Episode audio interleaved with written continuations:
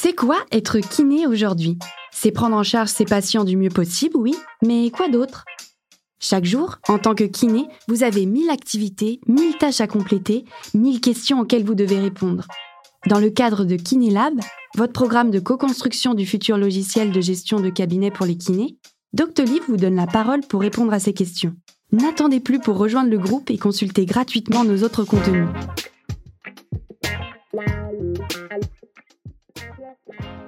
Aujourd'hui, Grégoire, alias Majeur Mouvement, reçoit Maxime, kiné libéral à Paris. Pour Maxime, comme pour beaucoup d'autres kinés, il n'y a pas que les compétences liées aux soins qui comptent.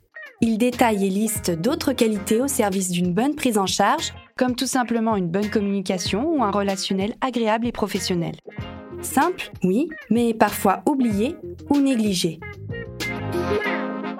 Et salut, c'est Grégoire de Major Mouvement. Je vous reçois pour ce troisième épisode de Kinélab, le podcast. Je suis avec Maxime, avec qui nous allons parler d'un sujet qui concerne tous les kinés, les qualités importantes pour la pratique de la kinésithérapie en dehors des qualités de soins, notamment la communication et le relationnel. Alors, est-ce que tu peux te présenter? Qui es-tu? D'où viens-tu? Eh ben, Je m'appelle Maxime, je suis kiné, j'ai fait ma formation à, à l'EFOM et actuellement je travaille dans un cabinet à Paris qui s'appelle Centre Santé Sport, qui est un cabinet de groupe et plutôt orienté sur, sur le mouvement. On va parler pas mal de communication aujourd'hui. Un point que je trouve intéressant, c'est celui de la confiance que les patients peuvent avoir envers toi. Est-ce que tu dirais que tes patients ont confiance en toi? En tout cas, j'espère. Comme la communication me semble importante dans, le traitement, euh, que ce soit sur euh, la première entrevue avec le patient, pendant le bilan ou quoi que ce soit, j'essaye de mettre le patient en confiance, que ce soit par la parole, mais même aussi par la gestuelle, euh, en expliquant, aussi en vulgarisant. Parfois, ils arrivent avec beaucoup de questions, puis finalement, on arrive souvent à démêler ça, et je pense que c'est là que commence à s'installer la confiance, quand le patient voit que on a compris pourquoi il venait, ce pourquoi il, veut être traité, ce dont il va avoir besoin, et, je pense que ça a un rôle important dans le soin euh, avec le patient. Toi, à l'inverse, tu as confiance dans tes patients quand ils font leurs exos, quand ils sont là à l'heure, quand ils adhèrent à ton discours? Tu as confiance en eux? Tu vois, je pense que je, suis incapable de rester à côté de mon patient et de compter ses répétitions. Mmh. Donc, euh, il y en a en qui j'ai totale confiance et je sais que je peux m'éloigner et qui va faire ses répétitions. Euh, et à l'inverse, il y en a qui vont en faire trop mmh. et il y en a aussi qui vont en faire pas assez. Et alors après, c'est même plus une histoire de confiance. Souvent, ce que j'aime bien leur dire, c'est qu'ils le font pas pour moi, ils le font pour eux. Et aujourd'hui, selon toi, c'est quoi les qualité relationnelle et de communication qu'un kiné doit avoir? Bah, en fait, pour moi, la communication, c'est important parce que on va passer un certain temps avec, avec le patient. Ça peut aller jusqu'à plus d'un an dans certaines pathologies. Donc, le fait qu'il adhère à ce qu'on lui propose, le fait qu'on lui explique comment on va le, le, soigner, le rééduquer, ça me paraît important. Et trop souvent, on a l'impression que le patient, on lui explique pas comme s'il pouvait pas comprendre, alors qu'en fait, il faut aussi savoir vulgariser et, justement le faire adhérer à, son soin. En fait, c'est lui le principal acteur de son soin, à mon sens. Du coup, tu dirais que tu adaptes ton discours au patient? Oui, il faut, je pense qu'il faut essayer de s'adapter au patient. justement, comme je te le disais, essayer de le faire avec des mots simples. et lui faire comprendre pourquoi on va faire telle chose ou telle chose, comment ça va pouvoir l'aider. Euh, et, s'adapter dans le sens où chacun va être différent sur ça. Quoi. Il y en a qui vont être très volubiles, très bavards, d'autres qui vont être beaucoup plus introvertis. Et rien que sur ça, sur la personnalité qu'on a en face de nous, je pense qu'il faut savoir s'adapter et, s'adresser à lui. Tu as appris avec l'expérience à avoir une forme de lecture du patient que tu avais en face de toi? Ouais, ça peut prendre plus ou moins de temps, mais je pense que oui, là, ça fait 5 ans ou 6 ans que j'exerce. Et c'est clair que je suis pas le même kiné aujourd'hui sur mon relationnel que quand j'ai commencé, et peut-être parce qu'on n'a pas été assez formé à ça. Mmh. Je pense que de base, c'est quelque chose que j'aime bien, l'interaction avec l'autre et, le fait de pouvoir échanger et de réussir à, faire adhérer le patient à ce que tu proposes. Mais comme on n'a pas eu plus de formation que ça, je pense que c'est l'expérience qui fait qu'on progresse ou qu'on se sent plus légitime à ça. L'importance du dialogue, tu penses qu'elle est importante au début du traitement, lors d'un bilan, lors de l'accueil, lors de l'annonce des exercices. Est-ce qu'elle est toujours la même? Est-ce qu'elle est aussi importante quand tu vas parler d'autre chose que de la santé? Non, il y a, clairement, au bout d'un moment, on peut lâcher prise justement quand, quand, on connaît bien son patient et surtout quand c'est quelqu'un qui va venir longtemps. Mettons quelqu'un qui vient pour un croisé, qui est là pendant au moins six mois. Mmh. Il y a un moment on n'est plus en train de calculer ce qu'on dit, mais, mais dans ce que tu dis, je pense que notamment au début, dans le bilan, dans encore une fois la première impression que lui peut se faire de nous ou que nous on a de lui ça va être, ça va être important à ce moment-là. Il y a des choses qui se jouent, je pense, dans le traitement. Il y a pas mal d'études qui nous ont montré que la première impression, elle se fait dans les trois premières secondes. Et que la première impression, elle permet de déterminer une bonne partie bah, de la relation future, mais aussi du soin, notamment dans le niveau d'adhésion. Quels seraient les conseils que tu donnerais à des jeunes étudiants à qui on a parlé de thérapeutique, que c'est ça qu'ils doivent viser, en même temps que quelque chose de très théorique Comment l'appliquer à la pratique? Eh ben, déjà, je pense que ça va avec le fait de se connaître soi-même. Et mmh. quand on commence, c'est clair qu'on ne sait pas encore exactement quel kiné on est. Peut-être qu'on sait déjà quelle spécialité on veut faire. Peut-être qu'avec les stages qu'on a eus, on, en sait un petit peu plus. Mais on n'est pas encore le kiné qu'on sera dans 5 ans ou même dans 10 ans. Et je ne suis pas le kiné que je serai dans 10 ans sûrement. Mais donc, c'est aussi avec l'expérience qu'on va savoir dans quelle direction on veut aller. Et, du coup, on va savoir comment s'adresser à notre patient.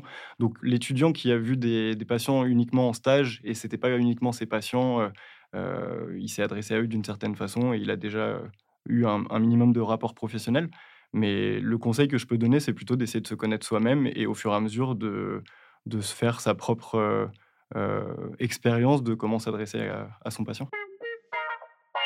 Moi, c'est marrant parce que, tu vois, j'ai eu la perception et encore plus depuis que je me suis formé en communication, d'avoir planté dès la première séance toute une rééducation à cause d'une mauvaise intonation, d'un mauvais mot. Si mon message y touche ou s'il passe à côté. Et notamment sur des patients kinésiophobes qui ont mal depuis longtemps, ou parfois sur un mot, sur une phrase, sur un test, sur, euh, sur une main positionnée avec trop de fermeté, pas assez de fermeté, sentir que tu as tapé à côté et que du coup, ton patient, tu l'as perdu, et un peu comme un poisson que tu aurais remonté, tu aurais remonté, tu aurais remonté, et tu l'as lâché, et il se mmh barre.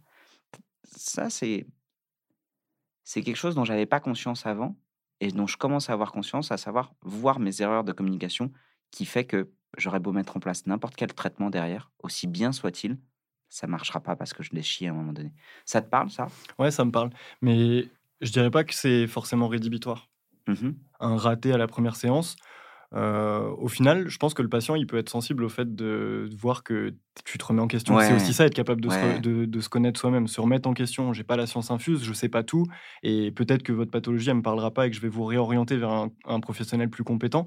Mais je suis aussi vous, capable de vous dire que à la première séance, je me suis J'ai oublié tel test. Mmh. Je pense qu'il faudrait qu'on fasse ça. Je vous ai dit ça. Et ça peut le rattraper, par exemple. Je suis entièrement d'accord avec toi. Ce droit à l'erreur, c'est vrai que ça, c'est quelque chose qu'on nous apprend pas à l'école. Non, c'est clair. Parce qu'on se dit que quand on sort de l'école, justement, on, est tellement responsable de nos patients qu'on ne peut pas se tromper. Mmh. Mais si, et c'est bien pour ça qu'on continue à se former, par exemple dans la communication ou autre. Et la communication, ça reste de l'humain, de la gestion de l'humain. Quelles sont tes méthodes pour t'adapter à toutes les situations, à tous tes patients et notamment à leurs humeurs? Est-ce que ça t'est déjà arrivé d'avoir affaire à des patients dont le comportement ne correspondait pas à tes attentes? Ouais, je pense que ça, va rejoindre ce que je te disais tout à l'heure, où ça peut aussi être de ma faute, du coup, si j'ai lâché trop de lest ou alors si le patient se sent un peu trop à la maison. Il y a ce cas-là, il y a aussi le, patient bah, qui, finalement n'a pas adhéré aux soins et qui, qui est tout le temps renfermé sur lui-même ou qui ne comprend pas pourquoi on fait telle chose ou telle chose. avec l'expérience, je dirais que je m'embête de moins en moins. Alors, c'est pas de la flemme ou quoi que ce soit, mais je pense que quand il n'y a pas justement cette adhérence thérapeutique, il faut savoir mettre un terme aux soins et pas lui dire qu'il a plus besoin d'être soigné, mais le réorienter, lui conseiller un autre praticien ou, ou qu'il essaye d'une autre façon. J'ai presque l'impression que tu dis qu'il y a certains profils de patients et que tu arrives à les, les identifier, ces profils? Des patients qui vont être réfractaires, des patients qui vont être au contraire très investis, des patients qui vont être trop à l'aise, des patients qui vont être en mode on-off, des patients qui, pour qui ça, ça, ira toujours mal ou des patients qui ne voudront jamais entendre Oui, effectivement. Alors après, euh, pas forcément la première séance non plus, mmh. mais au bout de quelques séances, tu sais, alors le, par exemple, le patient qui adhère pas du tout et qui ne sait pas pourquoi il est là, tu peux le voir à la première mmh. séance mmh. rapidement. Mais dans les autres cas que tu as cités, ça peut mettre plusieurs séances. Et, et à ce moment-là, je pense que là, par contre, on a un rôle de réussir à s'adapter et à nouveau de reformuler notre message, de, de, de vraiment se, se, battre un minimum pour... Euh, euh, ce en quoi on croit. Tu vois, moi, si je le fais, euh, si je fais une kiné qui est plutôt euh, active et basée sur le mouvement, plus que sur uniquement de la thérapie manuelle ou du massage, c'est parce que je pense que le, principal acteur, c'est le patient lui-même. Mmh. Donc là-dessus, reprendre les messages, se réadresser différemment à lui en fonction de comment il perçoit ce que je lui dis. Il y a un autre profil de patient, je suis sûr que ça va te parler, c'est ceux qui vont te dire Moi, j'ai une douleur de psoas. C'est mon psoas qui coince parce que, vous savez, je suis tout le temps assis, mon psoas, il est en position courte. Et en même temps, quand je suis debout, j'ai le bassin décalé parce que j'ai une, jambe qui est plus courte que l'autre. Je sais plus si c'est la droite ou si c'est la gauche. Et puis, j'ai 6 mm de différence. Et mon bassin, il se décale en permanence. Et, et ce patient-là, il va te dire Moi, ce que je veux, c'est que vous me fassiez de l'étirement de psoas parce que c'est ça dont j'ai besoin. Le patient qui a à la fois le traitement, le diagnostic, mais en même temps qui a toujours mal. Et parfois, tu peux te confronter du coup à beaucoup d'idées reçues qui ont été implantées par d'autres professionnels de santé. Ça peut marcher aussi quand ils viennent te dire en disant Moi, de toute façon, je peux plus me pencher en avant parce qu'on m'a dit que c'était mauvais, que ça tassait des disques et que c'est parce que je porte du poids et qu'il faut surtout plus que je porte de poids parce que sinon j'aurai mal et ça va user mon dos. Il y a un outil que j'utilise, c'est la demande de consentement pour aller à l'inverse des idées reçues. très simplement, je les écoute. Mais vraiment, quand ils me disent ça, je les écoute. Pendant un moment, je sautais directement sur les directions en disant Ah, mais non, vous savez, ça, c'est n'importe quoi. Le psoas, euh, il est fléchisseur de hanche, euh, il n'a pas de position courte, et puis c'est pas lui qui fait mal. Et puis le dos, vous pouvez parler. Et finalement, enfin, vous pouvez charger. Et finalement, avant même qu'ils aient fini de développer leur point de vue, je cassais les idées reçues. Maintenant, je les écoute, mais vraiment. Je leur dis, OK, j'ai bien entendu, c'est bien ça que vous m'avez dit, c'est ça que vous m'avez dit, je reformule. Je dis, est-ce que ce serait OK pour vous pour que j'aille dans un autre sens que ce que vous m'avez évoqué. Et je trouve qu'à partir du moment où je demande le consentement, il y a un changement dans le regard qui se fait, où tu as toute leur attention parce que tu leur donnes juste une autre lecture de leur problématique. Mais ça, tu parles d'outils, et déjà, je suis tout à fait d'accord avec ce que, ce que tu dis, et pour rebondir sur ça, euh, des outils que je peux mettre en place, c'est aussi le côté euh, euh, cassage d'idées reçues en citant, alors sans en faire à tout va, mais en citant une étude, par mmh. exemple, quand le patient te dit, tu parlais du patient qui connaît son diagnostic, etc., mais qui a encore mal, oh, j'ai des hernies discales et, et, je sais que c'est ça qui me fait mal au dos, mais vous savez qu'il y a 70% mmh. des hernies discales qui sont asymptomatiques et immédiatement, ça change mmh. aussi son regard. Ça et le fait d'être capable de reprendre ses mots. On faisait ça au cabinet, cet exercice de, reprendre les mots du patient pour le faire, euh, lui faire comprendre qu'on est avec lui et qu'on a compris ce qu'il dit, qu'on on comprend la douleur et qu'on peut aussi euh, avoir de l'empathie via ça. On a donné pas mal d'outils, donc l'écoute active, la reformulation. Dans un temps de bilan, vous laissez le temps, avec votre expérience parfois, de mettre des profils sur vos patients pour essayer de se dire, bah, celui-ci, il va plutôt aimer un côté très carré, tandis que l'autre, il va plutôt aimer une sorte de bordel désorganisé, tandis que lui, il a besoin de liberté ou l'autre, il a besoin d'un cadre. Et ne pas hésiter à demander au patient, vous, vous avez envie de quoi? Qu'est-ce que vous attendez de moi? Mmh. Alors, ah, ça, je te vois douter ah là-dessus. à fond. Vas-y. c'est pas ma conception. Et, je pense que si je fais ça, je, je suis plus suffisamment honnête avec, euh, avec ce en quoi je crois. Ça veut pas dire que je vais pas aller dans le sens du patient, mais je serais pas capable de lui formuler comme ça. C'est plus dans le sens où si je fais ça, j'ai l'impression. Alors, moi, je suis là à son service, je suis là pour traiter une douleur, une pathologie, faire en sorte qu'il sorte mieux quand il, que quand il est entré dans le cabinet, mmh. mais, mais pas au point que ce soit lui qui drive le soin, tu vois. Et, et en fait, je préfère qu'il ait l'impression de driver le soin sans que je lui ai posé la question, mmh. plutôt que je lui formule euh, comme là tu viens de le, proposer. Je pense que la meilleure des manières, c'est celle dans laquelle vous vous sentez confortable à la fin de la journée. Et de dire, OK, bah en fait, aujourd'hui, j'ai été aligné avec mes valeurs, avec ma manière de parler. Et le patient, s'il est parti parce que j'avais décidé qu'il parte, je suis OK avec ça. Ou si jamais bah, je lui fais un traitement alors que j'avais pas envie de le faire, je suis OK avec ça. Je pense que là où ça devient inconfortable et quand il y a un échec de la communication, c'est quoi? C'est quand il y a un patient qui part alors que tu voulais qu'il reste, ou quand il y a un patient à qui tu fais un soin alors que ce n'était pas celui que tu voulais mmh faire. Clairement. Fais partie d'un cabinet de kiné dans lequel vous êtes nombreux, justement. On a parlé de la communication avec les patients. Quelle est la communication avec les collègues? Euh, bah, la communication avec les collègues, elle, elle s'articule sur plein de choses. Déjà, au quotidien, on a on travaille tous sur un plateau technique, même si parfois on est dans un box euh, avec notre patient. Mais donc sur le plateau technique, ça nous arrive de, de discuter, de communiquer, d'échanger sur les patients quand on a besoin d'un avis externe que le nôtre. Euh, ça va aussi être autour de topo mmh. sur euh, certaines pathologies, sur certains retours de formation de, nos collègues ou quoi que ce soit.